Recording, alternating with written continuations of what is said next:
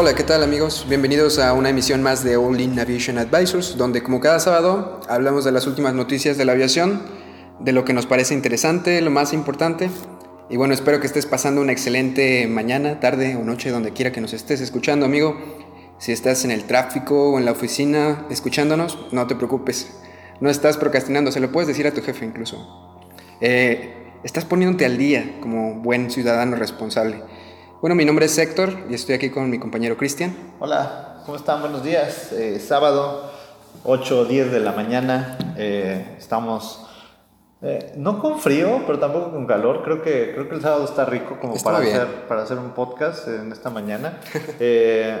mucho gusto de estar compartiendo como cada sábado con ustedes las no, no, no noticias, porque pues también traemos noticias rancias, ¿verdad? Que a lo mejor ustedes ya saben, pero a lo mejor algunas otras no. Sí, yo la verdad me quisiera disculpar con ustedes, amigos. Este, este podcast ya es la segunda vez que lo grabamos, para ser sincero con ustedes. El sábado pasado este, compramos nuevo, nuevo equipo para que esto suene un poquito más profesional. Y a la mera hora eh, estuvimos hablando una hora y, este, media. y a la mera hora vimos que no habíamos grabado nada, pero bueno, aquí estamos otra vez cumpliéndoles, amigos. Lo importante es que les traigamos las noticias, viejas, añejas, pero... Como sea. Como sea, con corazón. ok, entonces si les parece, eh, Héctor, vamos a empezar con esta, esta, esta nueva ah, noticia, regulación, eh, donde EASA propone que se implementen sistemas de gestión de seguridad operacional para los fabricantes o OEMs, Original Equipment Manufacturer, de piezas y proveedores de mantenimiento. Eh, realmente en México eh, eso es un must. O sea, hoy por hoy la norma que se tiene en México para temas de seguridad operacional implica fabricantes de aeronaves y fabricantes de piezas. Eh, sí. Entonces es un must. En, en, Estados Unidos no, en Estados Unidos como sabemos la parte de seguridad operacional aplica solamente para las aerolíneas, parte 121, y en Europa no les aplicaba a los fabricantes. Entonces ahorita se está haciendo un esfuerzo para, pues, para llevar a las parte, la parte ciento, perdón, la parte 21, 21. que es la, los fabricantes, y a la parte 145, que son los, ah, los los que dan mantenimiento a que cumplan con esta, con esta nueva regla. Aquí lo que eh, nos parece importante y bueno, lo que también eh, menciona la nota es, oye, ¿cuánto te cuesta hacer un sistema de estos? Entonces aquí la cosa es que se van a ir desplazando las empresas pequeñas o los pequeños fabricantes y, también lo que dice este, aquí la, la OASI es que bueno, a ellos se les va a dar preferencia o van a tratar de... EASA, discúlpame. Este, van, a, van a darle preferencia o van a tratar de bajar los precios para, para este tipo de sistemas. Digo que sea un must, como tú dices, lo tiene que tener eh, ya por ley, pero, oye, si soy una empresa chiquita y me cuesta, eh, me va a costar eh, duplicar, eh, no sé, lo que le estoy invirtiendo a la, empresa, solamente para que sea más segura y cumplir con los estándares. Entonces aquí vamos a estar viendo cómo se, cómo se maneja, sobre todo en las, en, las, empresas pequeñas, los, los este, fabricantes que, que hacen partes probablemente no tan grandes o partes que no este, se utilizan en, aviones chicos, tal vez. Correcto. Entonces, ver cómo les impacta esta nueva regulaciones con, eh, a ellos, ¿no?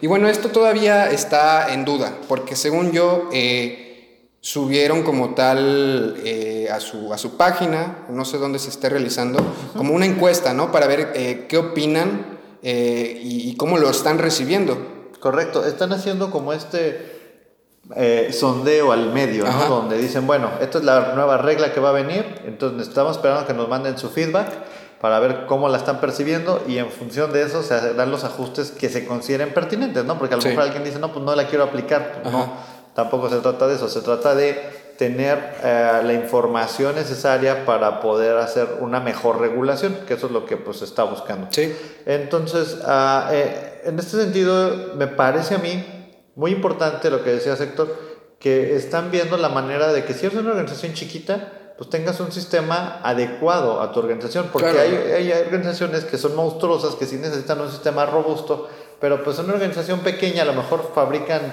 remaches o troquelan piezas y a lo mejor son el troquelador y otros dos y vas a meterle un sistema de seguridad operacional súper complejo que va a requerir a lo mejor, el taller son de tres y necesitas dos ingenieros, pues ya los números no van a dar, ¿verdad? Entonces Eh, también, eh, como sabemos, es un tema de es un tema de, no de calidad, pero sí del aseguramiento de la seguridad. O sea, cómo el producto que están fabricando, al momento de que se desarrolla, se, se, diseña, se desarrolla y se vende, se está vendiendo un producto con estándares de calidad que van a abonar a que el sistema de seguridad en general se mantenga seguro. Yo sinceramente considero que esto es necesario. O sea, y desde ahí, lo que estábamos hablando, ¿no? De que cualquier accidente, cualquier incidente es 100% factor humano, bueno, tratar de reducir eso desde los fabricantes. Correcto, y es lo mismo que te pide el anexo 19 de la OASI. El anexo 19 te dice a todos los que le aplican, pero tú como país o como eh, las, las asociaciones de aviación civil adoptan lo que ellos consideran que debe de ser. Ahorita celebro yo que ASA está adoptando la regla un poco más, uh, más, ¿cómo decirlo? Más eh, fuertemente que FAA, donde mm. están haciendo el sistema de aviación buscándolo hacer más seguro. Obviamente esto impacta en términos económicos a, todo, a todo el mundo, pero pues también celebro que pues más gente va a tener mm. trabajo, ¿no? Sí, sí. No, y ahorita la FAA trae otros asuntos, ¿no? Con el Boeing y lo que... Sí, definitivamente FAA ahorita trae otras prioridades, entonces, pero bueno, también tenemos que ver que el podcast de la semana pasada lo habíamos visto que que FAA está haciendo esfuerzos también por incluir las partes 135 como, como un must en, el términos de tener el, SMS. Eh, y, y, pues el beneficio, vamos a dejar de pensar en el, en el, en, en el dolor, ¿no? O sea, o sea en el cambio cambio organizacional que, cuesta, ¿no?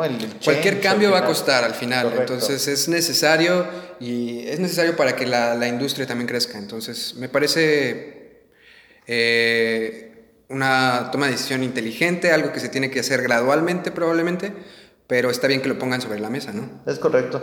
Sí, muy bien. En otras noticias traemos aquí el tema de, de, China, de este nuevo desarrollo que está buscando hacer. China, como saben amigos, está empujando con todo el tema de desarrollo de nueva tecnología y, ah, y, no solamente en términos de, porque tengo el dinero, lo hago, ¿no? O sea, está, están, están apostando, China se está proyectando como la capital mundial de la aviación para los siguientes 20 años, o sea, el de aviación y incluso aeroespacial, ¿no? Correcto. Como vemos que quieren posicionarse en la Luna. Ya quieren llegar a la Luna, eh, ya hay misiones en el espacio de chinos, ya están en la estación, eh, estación internacional y pues si se fijan y si recuerdan, ya hay un avión que es el COMAC, que es chino. Entonces, que compite con un Sukhoi, que compite con un Embraer, que compite con un Bombardier y en un lapso de tiempo muy pequeño. Entonces estamos hablando de un mercado que necesita crecer, que se está desarrollando a pasos agigantados, que, que pues, pues... Nadie lo veía venir, o sea... demasiado rápido, está pasando demasiado rápido y bueno, ahorita estamos con el desarrollo de aviones hipersónicos eh, resistentes al calor. es como tal el material que están desarrollando. Correcto. Me parece con una universidad, no me acuerdo bien cuál es la universidad que lo está desarrollando, eh, pero es un, es un material, amigos, que resiste temperaturas arriba de los 300 grados centígrados. 3000. 3000, perdón. 3000 grados centígrados. Este, o sea, normalmente un, metal eh, tiene un punto de fusión de 1500, 1600. Y bueno, aquí estás duplicando la capacidad térmica del material. Entonces, esto nos, sirve para ya tecnologías o aeronaves, eh, tanto de uso militar o de uso, este, como te digo, por ejemplo, una, empresa como Tesla. Correcto. Es necesario que tenga eh, materiales como estos, resistentes al calor y, que les ofrezcan las mismas capacidades, las mismas características que, que los, los, materiales que ya tenemos, ¿no? Correcto. Es, recuerden, estos, esos, estos materiales están diseñados para velocidades de entre 5 y 20 de Mach. O sea, es una locura eso. así números cerrados, Mach 1 son 1000 kilómetros por hora, 20 de Mach es demasiada fricción, o sea, demasiada fricción y obviamente esa fricción pues va a calentar los materiales y esos materiales pues al final van a ceder. Entonces lo que está buscando es que al menos este material eh, pueda alcanzar temperaturas de 3000 grados centígrados y estos 3000 grados centígrados pues se logran con una fusión entre materiales eh, cerámicos. Cerámicos. Con metales. con, metálicos. Entonces hay una, están haciendo una fusión, son, son materiales completamente nuevos, eh, disruptivos para esto. Y bueno, ¿y cuál sería el objetivo principal? El objetivo principal de esto es poder llevar de un punto A a un punto B en un tiempo mucho más rápido. O sea, poder concentrar a la gente donde deben de estar en menos tiempo. Y velocidad es lo que estamos apostando ahorita, velocidad y, y bueno, ya las nuevas tecnologías que veíamos están apostando por híbridos, ¿no? También. Correcto. Entonces, eh, no sé si la tecnología híbrida nos dé para tanta velocidad, pero... Por lo menos ahorita. Pues, si el combustible fósil sí lo da, pues hay que sacarle, ¿no? Hay que sacarle jugo. Y si podemos volar a 5 de Mach, yo creo que podemos hacer un Nueva York-Londres en 15 minutos. Digo, tal vez esto va a ser...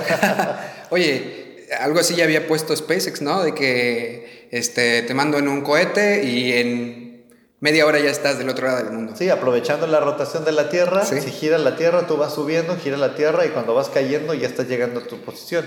Entonces, bueno, son tecnologías... El transporte del futuro, amigos. Ahí, ahí vamos, va creciendo. Eh, creo yo que no vamos a ver esta tecnología como hasta dentro de unos 5 o 10 años. 10 años. Ya aplicada, ya en algún, en algún artefacto volador. Pero eh, es muy interesante cómo los desarrollos tecnológicos nos están orillando a más rápido, más fuerte y más veloz. Claro, y cómo la industria pues, va a empezar a aceptar esto y se va a empezar a adaptar, ¿no? También.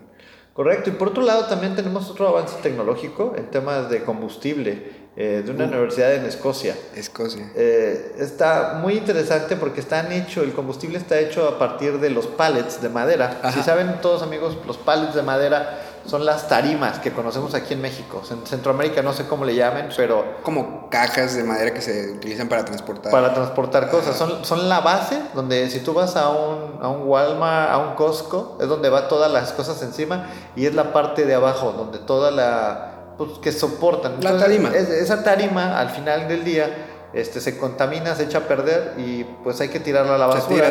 Y entonces lo que está proponiendo esta Universidad de Escocia es agarrar toda esa biomasa y convertirla en, convertirla en combustible, que al final esa es la gran apuesta que, la, la gran apuesta que está haciendo esta Universidad de Escocia.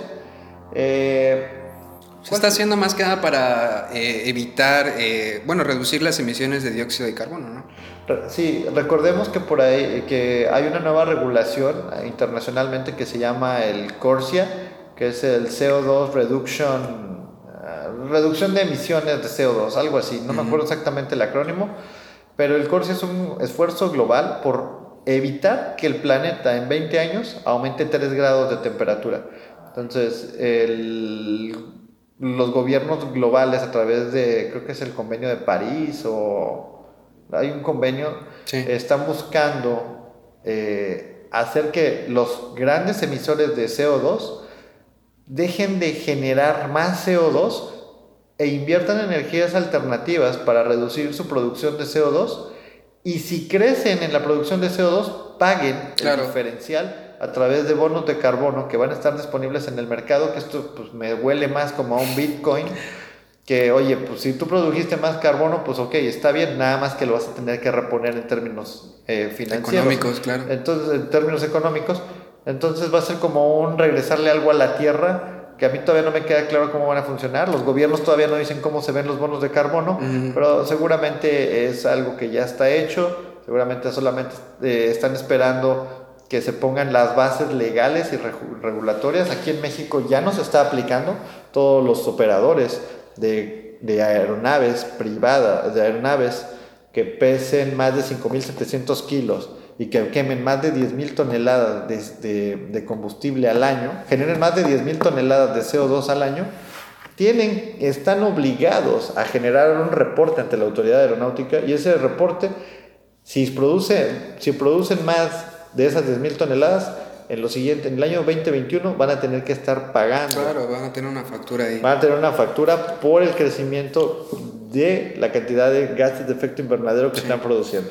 Me parece, me parece bien, me parece acertado. Realmente apostar por este, eh, pues, yo lo diría el combustible del futuro, ¿no? Porque no nada más se puede hacer de pallets, o sea, ya lo hemos visto se hace de algas, se hace de biomasa al fin Oye, de cuentas. oye, qué interesante está eso que dices de las algas, porque por ejemplo ahorita en Cancún hay un gran problema con esta como alga que, que anda en la playa. Ah, sí, este, el ¿Cómo le- sargazo. Sargazo. Y, y hay idea millonaria. El, sar- el sargazo sirve Es como biomasa. Sí, claro. sirve? Pues es biomasa al fin de cuentas. O sea, que tal vez se tenga que hacer un proceso de secado, de. No sé. No sé, pero. y, se de- y produce por toneladas, se produce solo. O sea, ahí es, es- creo que es una, una muy buena manera, o sea, yo apostaría por eso. Sobre todo tú como México. Es algo que es basura, no, no, tien- no tienes nada que hacer con eso. Sí, exactamente. O sea, querías como- porque al final yo creo que la playa de Cancún no la quieres ver llena de No, sargazo. Tampoco. Pero si le pones una barrera de protección de sargazo, o sea, kilométrica, lo juntas y lo conviertes en biomasa, pues ahí está, Universidad de, de Escocia, les acabamos de dar la solución. Aquí en México que hablar tenemos con mucho ellos. sargazo, o sea, no sabemos cómo deshacernos de la playa está conta- parece, dice que también huele horrible el sargazo. También. La verdad yo nunca he estado en una playa con sargazo, pero el sargazo, amigos, como decía Héctor, es una alga que sale a la playa, se cubre la playa y luego en la playa pues se, se fermenta y al momento que se fermenta pues Huele huele feo. mal, sí. Sí, entonces este Al rato, pues como en Volver al Futuro, ¿no? Vamos a ponerle biomasa a nuestros... lo dijo el doctor Brown en 1980, ¿sí? No necesitas para generar 1.4 gigawatts necesitas una cáscara de plátano. Hay una y, un- y una cerveza. Y una cerveza. Y una cerveza, sí, 1.4 gigawatts. Entonces, no estamos tan lejos del DeLorean. Así es. Pues vamos a seguir este, estas tecnologías, cómo se desarrollan y cómo se empiezan a implementar ya. Estamos viendo ya que estamos apostando por eh, tecnologías híbridas, que se va a requerir eh, cada vez menos combustible y bueno, ojalá que el combustible que utilicemos sea biodegradable y que no este, afecte, digo, al fin de cuentas a- al ambiente. Somos grandes generadores de basura. Sí. O sea, por donde lo quieran ver, o sea, todo lo que generamos todos los días, lo que consumimos genera demasiada basura. Y esa basura de algún modo debería de poder tener la capacidad de recuperarse, porque al final ya es un producto procesado. Y esa basura debería de poderse recuperar en términos de Energéticos. en- sí, de algún modo generar energía. O sea, debería de estar generando energía. Si la basura como tal genera gas metano por sí misma, pues Oye, pues aquí en Monterrey el metro de la ciudad funciona así, ¿no? sí, a través de gas. Gas que se genera de, de la basura.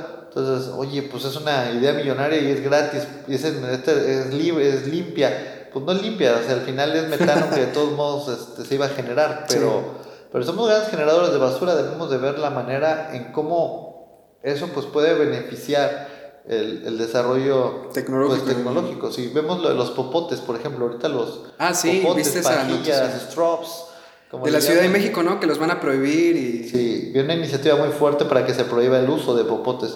Entonces, y, y realmente yo creo que cada día utilizo yo menos popotes. O sea, si te sirven en un restaurante, le dices, no, pues no me ponga popote, Sí. no, no ocupo. Las tortuguitas. Sí, pobres tortugas. Y las tor- mientras tanto, las, tor- las tortugas ninja consumiendo todo con popote.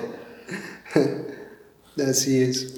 Muy bien. eh, tenemos otra nota ya cambiando de tema, amigos, eh, de DJI. DJI ya, por favor, háblanos. Ya, Estamos aquí para hacer tu voz. Ahí está el, el Patreon.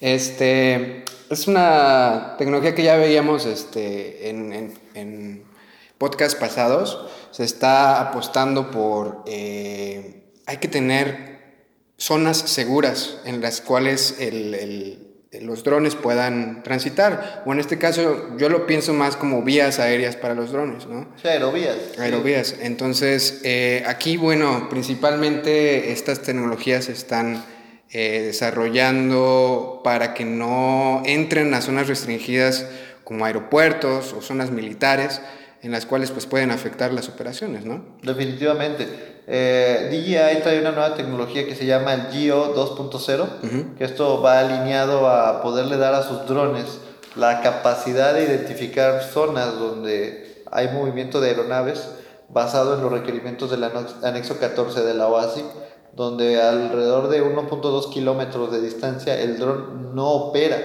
porque está protegiendo, protegiendo él mismo, el dron está protegiendo el sistema de aviación. Entonces, eh, si bien sabemos, un dron pues sí puede tener un impacto negativo en la aeronavegabilidad de un avión, puede lastimar a una persona ah, y puede tirar un avión. Entonces necesitamos en este momento encontrar la manera de cómo, de cómo pueden convivir ambas, ambas especies en un mismo medio, medio ambiente. Y esta manera, yo creo que ahorita lo que se está haciendo es, la, lo que está haciendo DJI es la, la regla de cómo debería de convivir. Y ellos van a ser los, Va a ser el único particular desarrollando un software. Es el único que lo está haciendo y está bien, está apostando por... Honeywell también, lo platicábamos la ah, semana pasada. También.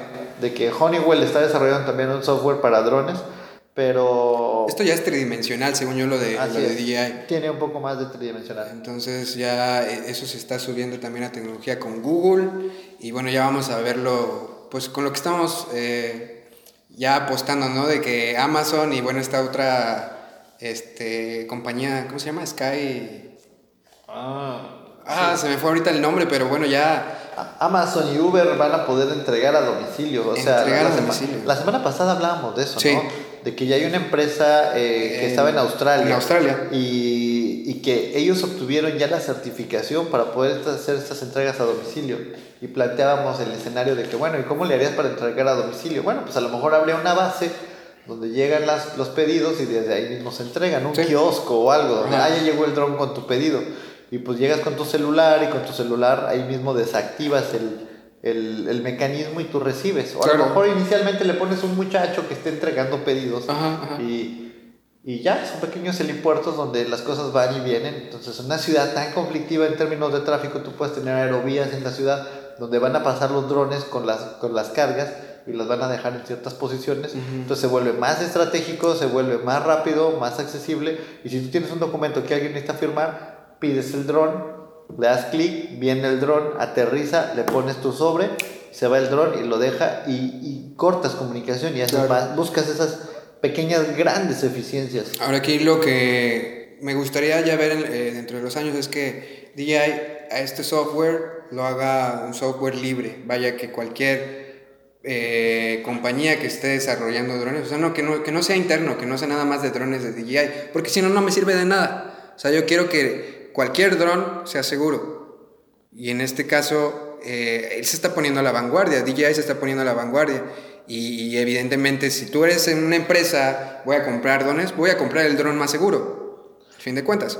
Y, y me parece excelente, pero este software no me sirve de nada si nada más es de DJI. O sea, tiene que estar, tiene que ser un software libre para que todos los drones se suban a, esto que es la seguridad. Y bueno, que, que, DJI pues, sea nada más este, que apueste, que apueste por esto, al final de cuentas es donde... Yo, yo creo que va a evolucionar esto, digo, este, las predicciones del 2025 de Christian, eh, yo creo que DJI lo que está haciendo es el estándar, y una vez que tenga el estándar y el código, va a decir, bueno, tú quieres volar tu dron, sí, ok. La regla o el gobierno dice que debe tener un sistema de posicionamiento global normalizado. Entonces tú tienes que instalarle mi software y te vendo mi software. Se va a convertir en la, autoridad. Correcto. Como la FAA de los drones. Sí, se va a convertir en el bench. O sea, ellos van a vender, es como una, pues sí, como una, un avión que tiene sus propias bases de datos del terreno. Entonces las bases de datos de terreno pues las venden empresas como no sé, vamos a pensar, un ARINC. Entonces, ARINC te vende la base de datos. No, estoy diciendo algo que no es cierto, no, no, no sé, de verdad, desconozco. ARINC te vende la base de datos y esa base de datos tú se la instalas al avión. Oye, y si yo quiero comprarla con otro proveedor, pues la puedes comprar, ¿no? Es que tendría que tener los mismos datos. Entonces, pues si DJI está apostando por ser ella la dueña de los datos, creo que, creo que es un, es, eh, están, están viendo lo que viene, ¿no? Que, que es el futuro donde todos los drones alrededor del mundo van a buscar tener este, este software. Está bien, digo, no se quedó nada más en desarrollar nueva tecnología, que es excelente, la verdad. Sí. Pero, digo, la visión que tiene DJI me parece extraordinaria, la verdad. Pues muy bien. Eh, tenemos aquí otra nota interesante, amigos. Digo, todas las semanas tratamos de darles algo de valor, algo que diga, ¿sabes qué? Escuché el podcast y me quedó algo, o sea, esa espinita, ¿no? De que ahorita hay un concurso, amigos, eh, que está organizando la, la, OASI, si no mal estoy, que eh, termina ya este a finales de mayo. Les quedan unas semanas, amigos, para, para este, subir eh, su información en la página de la OASI. prácticamente hay, hay tres categorías en, el, en, la, en este, el concurso. Es un concurso de diseño, amigos. Eh, ellos están apostando para ver también cómo las personas o los diseñadores, los estudiantes, eh, ven eh, el, futuro de la, de la, tecnología y cómo se puede aplicar pues, nuevos este, diseños a, lo que tenemos ahorita en la, en la aviación civil. Entonces, hay tres categorías, una de, de 6 a 12 años, en donde bueno, la, gente de este rango de edad debe diseñar una aeronave en la cual expliquen cómo ésta puede mejorar o expandir la forma en la que el vuelo monitorizado sirve en la humanidad hoy en día. O sea, prácticamente es subir un, un dibujo. Sí, mandan nuestros dibujos de delfines, el niño y la mar, y realmente es para niños de 6 a 12 años. De 6 a 12 años, es, para que vuelen las ideas, ¿no? Sí, y bueno, la siguiente categoría es de, de 13 a 17 años eh, y aquí de, secundaria, preparatoria, eh, aquí los jóvenes eh, pues ya presentan una idea más, un poquito más robusta y, bueno, aquí ya se considera que puede ser cualquier tipo de, de avión, tripulable o, o, este, o no tripulable y bueno, nada más decir eh, cómo funciona, cuáles son sus especificaciones y, la descripción de tu, de tu aeronave. Correcto. Eh, yo creo que aquí la parte del diseño en 3D es la, es la, es la mejor parte. Sí, es la tercera categoría ya para mayores de 18, en la que ya pues te piden un, un modelo 3D. Correcto. Y ahí pues, eh, al final es un tema de dejar volar la imaginación, de dejar que, que las cosas pues vayan pasando y pues hay, hay, nuevas generaciones que están viendo la aviación desde puntos de vista muy diferentes, mucho más disruptivos. Y OASI está, está apostando por esto. Puedes participar, te puedes meter a la página de OASI, ahí viene la convocatoria. Eh, sí es algo como que está muy alineado a lo que pide la, hoy por hoy la industria, que es el tema de innovación. O sea, ¿Innovación? cómo nos vemos en los siguientes 20 años. Los siguientes 20 años no nos podemos ver como nos vemos hoy. Obviamente tenemos que ser más eficientes, más económicos, más rápidos, mejores. Entonces, OASI está apostando por ver qué es lo que trae en la cabeza la siguiente generación. Eh, ya no son los centennials, es lo que sigue, quién sabe cómo se llame. Pero eh, eh, nos va a permitir tener un, un, portal hacia qué está esperando la gente al menos, ¿no? O sea, hacia dónde se ven. Digo, hace, en los 80 nos veíamos que en los 2000 les iba a haber carros voladores. Este, en 2020 aún todavía no volamos, pero, pero, pero pues ahí va, ahí, va poco a poco. O sea, a lo mejor no pasó en el 2000, pero pues ya estamos hablando de Vertical Takeoff and Landing, ya hablamos de Ubers voladores. Entonces ya estamos, los carros voladores ya vienen, o sea, no, no es tan mala idea, pero ¿qué sigue? ¿Hacia dónde vamos, no? Claro. Y bueno, ahí este, yo les quería regalar una idea, la verdad, tengo que desarrollarla y todo. Y este, eh, a mí se me ocurre, por ejemplo, una aeronave carguero, pero ahorita que se está apostando, por ejemplo, mucho a los drones, o sea, por ejemplo, que, que haya una estación que se pueda transportar, este, en la cual los drones lleguen, se carguen y salgan como enjambre o sea, puedes utilizarlo en un montón de cosas, tanto para militar o ya sea si vas a hacer entregas, por ejemplo, eh, bueno, que vengan ahí en, su porta, portadrones. Este, a mí se me ocurre algo así como, como un Zeppelin, este, en la que se abren las compuertas y salen los drones y ya terminan de hacer sus entregas, regresan y se cargan. Este, no sé, es una, es una idea que, que se me ocurrió con este concurso. Y ya, pues quedan dos, tres semanas para inscribirse, amigos, así que este, ahí están. En la revista les dejamos ahí la, la, información y, bueno, ya dependerá de ustedes. Ahí díganos este, en los comentarios. ¿Qué tan loca está la... ¿Cómo les fue? La idea. Eh, pensar en, en este tema del, del portadrones está súper bien porque es como, como algo nuevo que no existe y, y ahorita a lo mejor hay gente que pudiera estar diciendo, no, hombre, eso es una tontería, ¿cómo creen?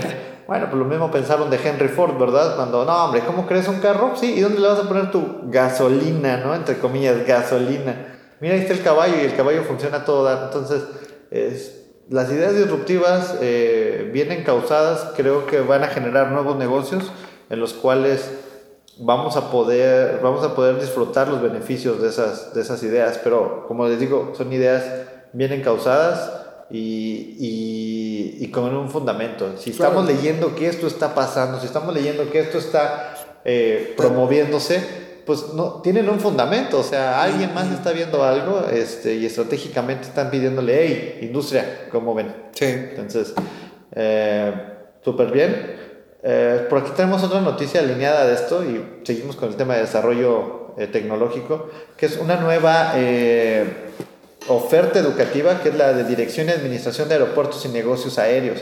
Esto se imparte en la Ciudad de México a través de CIASA, que es la escuela de ASA Combustibles, de aerolíneas, no, de aeropuertos y servicios auxiliares. Servicios auxiliares. Entonces, ellos tienen un centro de... En la Ciudad de México. En la Ciudad de México, donde dan capacitación, una capacitación muy especializada.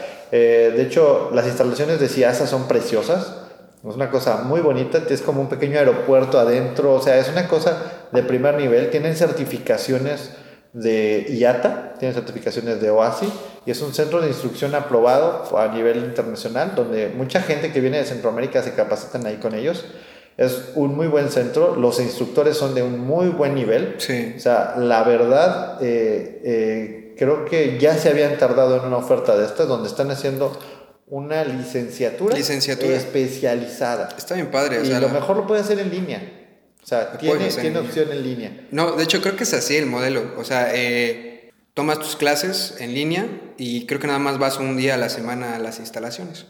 Entonces está excelente, incluso lo puedes hacer este paralelo a alguna, alguna otra especialización o alguna otra técnica, ¿no? Correcto. Entonces, Definitivamente, si tú eres un ingeniero en aeronáutica y lo que necesitas es saber un poco más de administración de aeropuertos y negocios aéreos, pues esta es una muy buena herramienta porque pues, te, no te, te, quedas menos sesgado al tema de, pues, de cálculos y al tema de, de, de, de datos técnicos. Sí. O si eres piloto, pues haces una licenciatura en esto y complementas. Al final, la oferta educativa para eso es, para complementar lo que ya sabes. O sea, no, ningún conocimiento nuevo te hace daño. Claro. Y, y esto, al poderlo hacer en línea, abre las posibilidades a lo bárbaro, porque, porque tú vas a tener el conocimiento, vas a tener la información y pues no necesitas estar físicamente en un lugar, lo vas atendiendo a tus tiempos.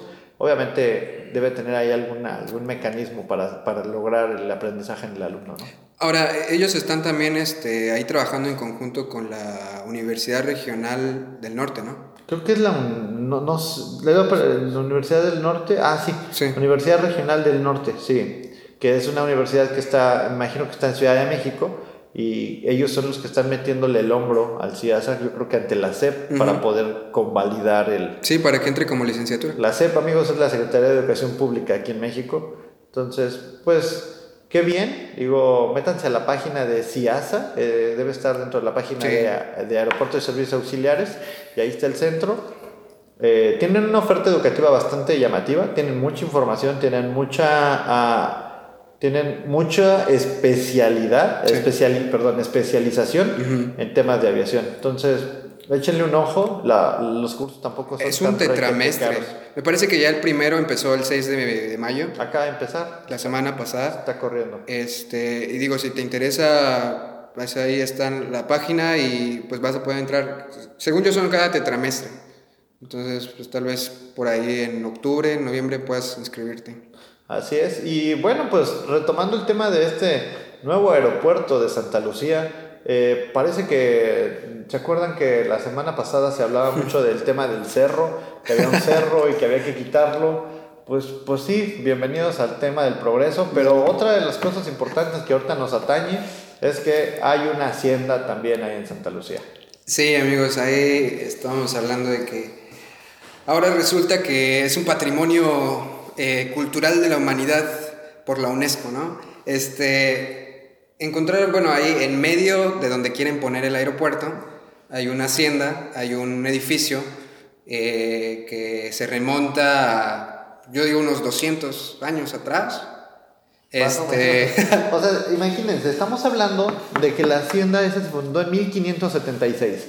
Si Cortés terminó de, de acabar con los con, con, con los mexicas, no, con los, los, aztecas, ¿no? Los aztecas. Sí, este es Cristian el Ignorante, ¿ok? En 1520 aproximadamente ya había conquistado Tenochtitlán.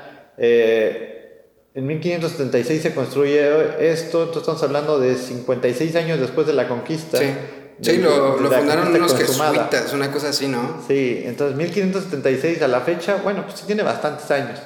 Eh, y pues, pues, está ahí. Ahí está. Y no lo pueden quitar. Y, o sea, además de esto, amigos, parece un chiste, la verdad. O sea, es, ahora resulta que no sabían de que ahí se habían encontrado restos de mamuts, abajo de las de las, abajo, pistas abajo de las pistas hay eh, túneles. túneles. que conectan la hacienda quién sabe con qué eh, entonces pues al final vamos a terminar con un aeropuerto mitad aeropuerto y mitad museo no Correcto. Como decía Héctor, en el 78, por lo que dice la nota, se encontraron vestigios de mamuts. es una zona rica en términos de, de, historia. O, sea, o sea, imagínate que de repente construyes una pista y no te habías dado cuenta que abajo había un túnel y colapsa la, la pista. O sea, son túneles que no están mapeados, nadie sabe por dónde van, no le puedes meter, no le puedes meter este pues mano todavía. Claro. Eh, ese aeropuerto va, pero a pasitos, ¿verdad? O sea, tampoco va a estar mañana listo y operativo, no, no, no, está así, no funciona así. Entonces probablemente vamos a ver que se aplazan un poco más las obras. Eh, como hemos platicado en otros podcasts, eh, sí nos gustaría ver que si no es el aeropuerto de Texcoco, es el de Santa Lucía, el que quieran, pero que haya infraestructura. Claro. Entre más infraestructura tengamos, eh, vamos a ser un país mucho más preparado. Más desarrollado. Más desarrollado y, bueno, pues yo no veo un país desarrollado sin infraestructura. O sea, si son dos aeropuertos, son tres, son cinco aeropuertos, los que quieran construir, que los construyan. La decisión no está en nuestras manos.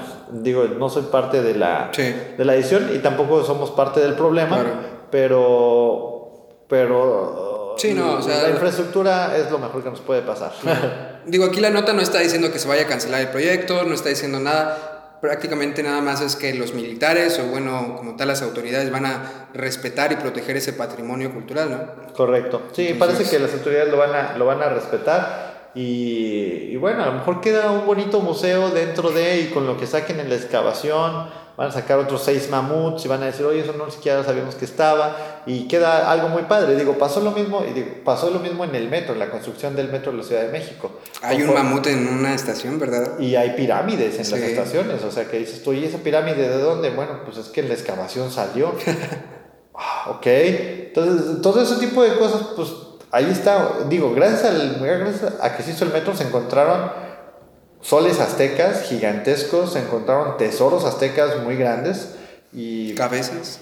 Eh, no, no son olmecas. Esos, es un poquito más para acá. Es que yo he visto cabezas olmecas en una estación, no, sé Sí, hay una cabeza olmeca en una estación, pero creo que es de la cultura creo que la trajeron, no, no, me creas. Okay. Muy bien, ahora por otro lado tenemos esta noticia, ya hablando de, término, de temas de aviación, donde Gol y Latam, Latam esta chilena, están ofertando por comprar Avianca Brasil.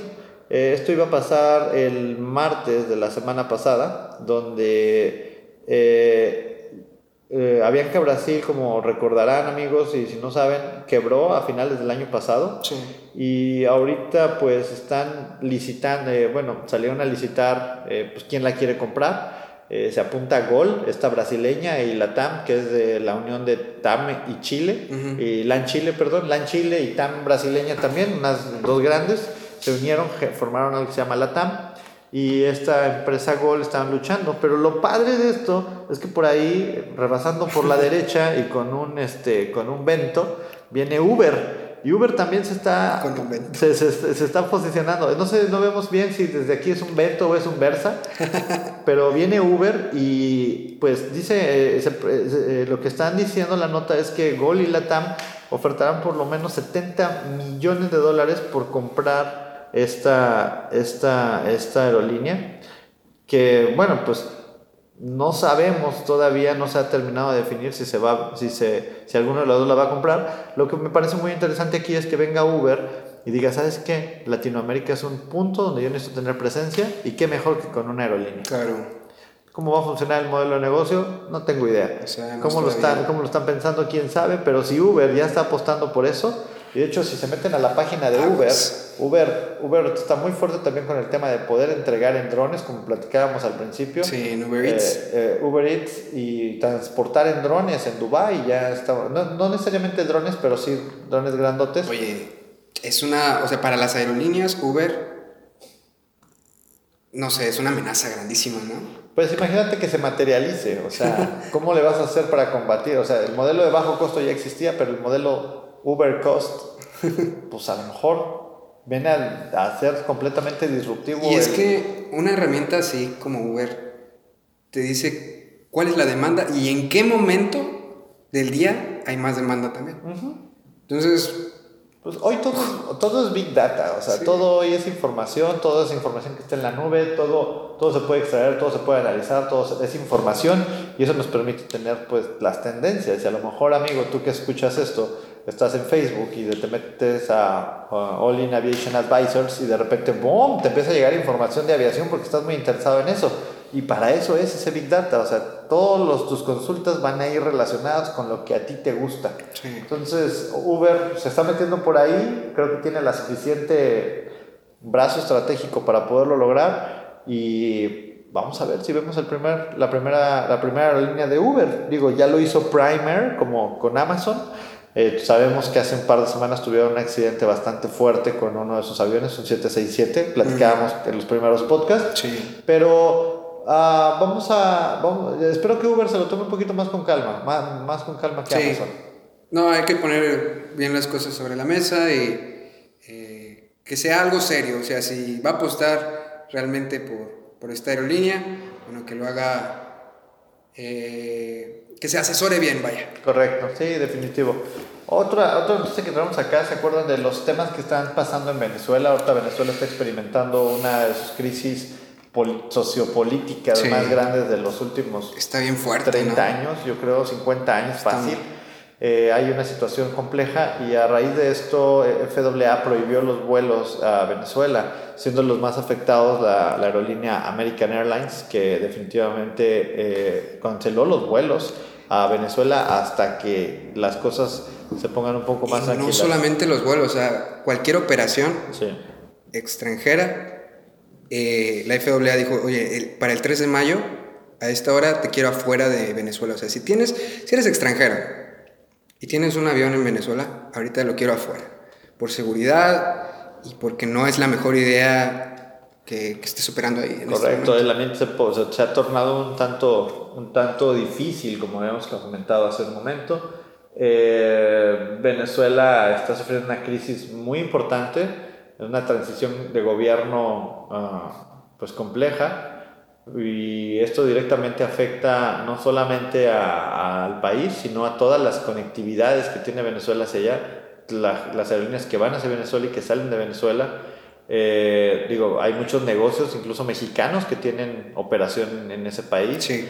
y vuelve compleja la operación y pues desafortunadamente en este, en este momento la, la vía de acceso hacia ese país que en los últimos 20 años ha venido a tener una, un cambio muy abrupto en su manera de hacer política, eh, se, se está viendo como limitada la, la, la conectividad, se está viendo limitada su infraestructura se está, y por, por temas pues macroeconómicos que, que, se, que se vienen desarrollando. Entonces, digo, suerte a los amigos venezolanos que nos están Sí. escuchando. Ojalá que esto se resuelva de la mejor manera, que no sea una agresión, con, o sea, que... que se resuelva por la vía pacífica Sí. y que pues rápidamente se pueda restituir el sistema de aviación, porque hay mucha gente en Venezuela que vive de la aviación. Y, y es, o sea, la aviación venezolana es, es buena, ¿no? O sea, es... Sí, o sea, de infraestructura tiene, lo único que pues ahorita pues parece, parece que se complica el tema por, por obvias razones. Sí, ¿no? Entonces, eh, digo, no hay, no, hay, no hay mal que por bien no venga y eh, esperamos que, que las cosas mejoren y, y que pues salga, salga un beneficio mayor, ¿no? De Claro, toda esta sí.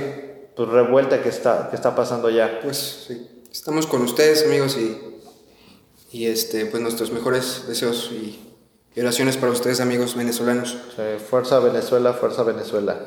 Eh, bueno amigos, pues hemos llegado al, al final de nuestro podcast de, de, esta semana. Como dijimos antes, se nos, este es el primer podcast que se nos borra. No nos había pasado, pero, pero bueno, ni modo, tenemos que, ese es el precio que hay que pagar por, por hacer las cosas. Eh, estamos aprendiendo, estamos con ustedes, eh, buscando traerles las noticias más frescas de la semana. Eh, igual, como todas las semanas, los invitamos a que se suscriban a nuestra página de Facebook, que es Olin Aviation Advisors. Eh, que nos busquen también en nuestras redes sociales, en Twitter, en Instagram. El Patreon, Eh, estamos como OlinMX. donde pueden subirse a, a depositarnos una monedita, no pasa nada, no tengan miedo, el Patreon siempre, es, siempre recibe su dinero sin ningún problema. Eh, recuerden que tenemos una, una de nuestras metas de este, de, este, de este podcast para el mes de, si no estoy mal, es oc- septiembre-octubre, es ir a la NBAA traerles las noticias fresquecitas desde la NBAA, eh, que, que es- creo que este año es en Las Vegas. Si no es en Las Vegas, es en Orlando, pero acá estoy seguro que es en Las Vegas. Y pues que Héctor o Memo puedan echarse una vueltecita para allá, traernos fotos, traernos toda la información que está pasando de aquel lado y empezar a hacer nuestros primeros este, Videos. videos, streaming y, y que vean cuáles son los avances tecnológicos, eh, por qué es importante estar en este, en este, en este medio y pues nada, eh, esperamos ahí su apoyo. Recuerden, nuestra revista está en el horno. Eh, si te quieres anunciar con nosotros es completamente gratis. No pedimos nada, solamente, eh, solamente que pues, tengas la iniciativa y te quieras anunciar con nosotros. Sí, y pues la puedes descargar este, desde nuestra página de internet. Ya la, la siguiente entrega, este, espero ya ponerla ahí en imágenes en Facebook para que la puedas ver en la semana sin tener que descargarla. Y bueno, ahí también los links. Eh, sin más que agregar amigos, pues eh, gracias por escucharnos, gracias por tomarte el tiempo este, de, de informarte con nosotros. Y ¿hay alguna otra cosa que se nos está escapando? Pregunta de la semana. Ah, por cierto, cambiamos el logotipo, amigos. Ah, opinen, opinen. El logo cambió. Este, ahora lo estamos haciendo un poco más minimalista. Minimalista, sí. eh, que va más alineado a lo que traemos nosotros en, En contenido. En, el, en el contenido, en el radar. Eh, opinen también sobre la revista. ¿Qué les Sí. parece el contenido de la revista? ¿Les gusta cómo se ve? ¿Quieren que pongamos alguna otra cosa? Eh, estamos haciendo este tipo de encuestas. Está- vamos a ponerla en Facebook Sí. a ver cómo, cómo, nos re- cómo reaccionan. ¿Qué les parece la revista? ¿Qué les parece la información? Y pues esperamos su retroalimentación. Claro, sí, ayúdenos con feedback. Igual eh, si el, eh, la calidad del podcast creen que podríamos mejorarla, si creen que necesitamos ponerle estructura, alguna sección que les gustaría escuchar. eh, sus opiniones son bien recibidas. Estamos ahí en, en Twitter o en Facebook. Mándanos un correo.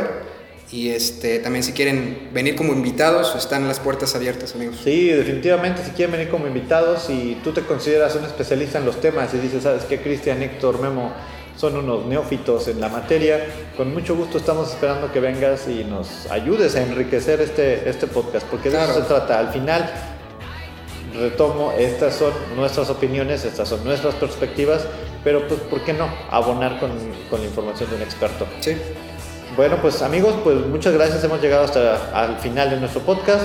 Nos vemos la próxima semana donde les traeremos, donde les traeremos más noticias, rancias de la aviación, con información directa de nuestro pecho y subjetiva de nuestro cerebro. saludos, que tengan muy buena semana. Bye Hasta luego. bye. Bye.